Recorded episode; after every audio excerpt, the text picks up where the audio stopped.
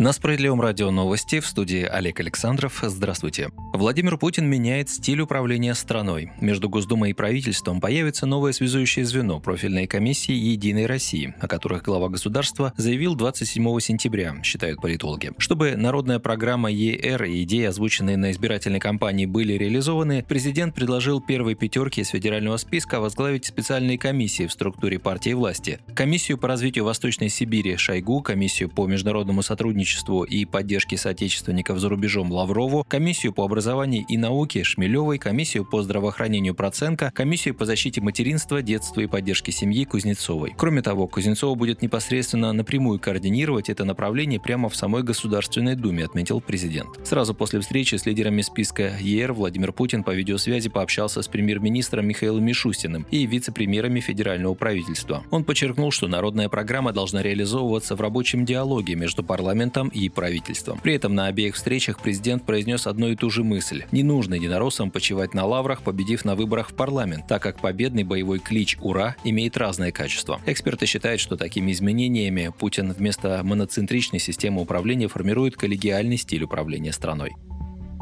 Правительство России должно представить на обсуждение нового созыва Государственной Думы меры по повышению минимального размера оплаты труда, а не консервировать бедность, безосновательно отклоняя предложения оппозиции, заявил председатель партии «Справедливая Россия за правду» Сергей Миронов. Кабинет министров снова отклонил законопроект по увеличению МРОД в стране. Не удивлен и, разумеется, не обрадован этому факту. За последние годы только наша фракция «Справедливая Россия» вносила несколько таких предложений, но все они отправились в корзину, напомнил политик. К сожалению, это стало дурной привычкой правительства отвергать инициативы думской оппозиции по повышению благосостояния граждан, ничего не предлагая взамен. Он указал, что правительство, отвергая законопроект по повышению МРОД, апеллирует к принятой в прошлом году методике его расчета. В соответствии с ней МРОД должен составлять 42% от медианной зарплаты в стране. Наша фракция была единственной, кто выступил резко против этой методики, которая в корне несправедлива и нацелена только на то, чтобы законсервировать бедность в стране, сказал Миронов. Он отметил, что исходя из международной практики, соотношение в методике ипотеки должно быть не 42%, а 60%. И не от медианной, а от средней зарплаты. То есть в текущих реалиях МРОД должен быть около 30 тысяч рублей. В действительности повышать МРОД надо до 50-60 тысяч рублей. Только тогда можно будет говорить о начале борьбы с бедностью. Источники для этого есть. В первую очередь за счет тех самых олигархов, которые наживаются на народных ресурсах, добавил Сергей Миронов.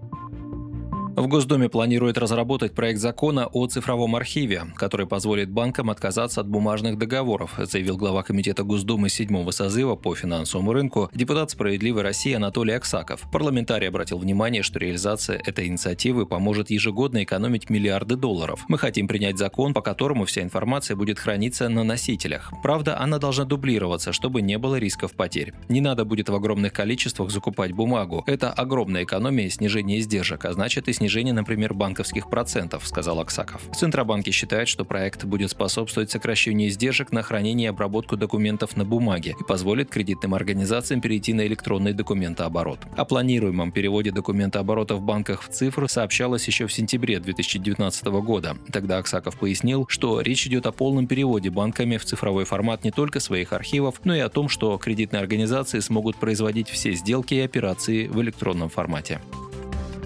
В Москве установили первые камеры с микрофонами, которые определяют уровень шума проезжающего транспорта. Как сообщает коммерсант, один из первых таких комплексов установили в районе станции метро «Чистые пруды». Жители прилегающих домов ранее жаловались на шум от проезжающих машин и мотоциклов. Камера нового типа оборудована четырьмя направленными в сторону проезжей части микрофонами. Прибор будет фиксировать звук, делать фото и видеозапись. По итогам каждый нарушитель получит штрафное постановление с большой фотографией траектории проезда управляемого им автомобиля или мотоцикла, а также с данными об уровне шума в нескольких точках по ходу движения. При этом еще предстоит принять отдельный документ с указанием пороговых значений шума, пока комплексы работают в тестовом режиме. Предложение строго наказывать водителей за нарушение тишины в начале сентября выдвинул мэр Москвы Сергей Собянин. На своем сайте он указал, что отдельные отмороженные автомобилисты достали москвичей, это его цитата, а штраф 500 рублей для них как мертвому припарка. Поэтому городоначальник предложил повысить штраф в 10 раз, привязав к мощности автомобилей и мотоциклов. То есть для легковых автомобилей он может увеличиться на 250 рублей за каждые 10 лошадиных сил, начиная с мощности 200 лошадиных сил. Для мотоциклов штраф будет расти, также начиная с 50 лошадиных сил от мощности мотора. Вы слушали новости. Оставайтесь на Справедливом радио. Будьте в курсе событий.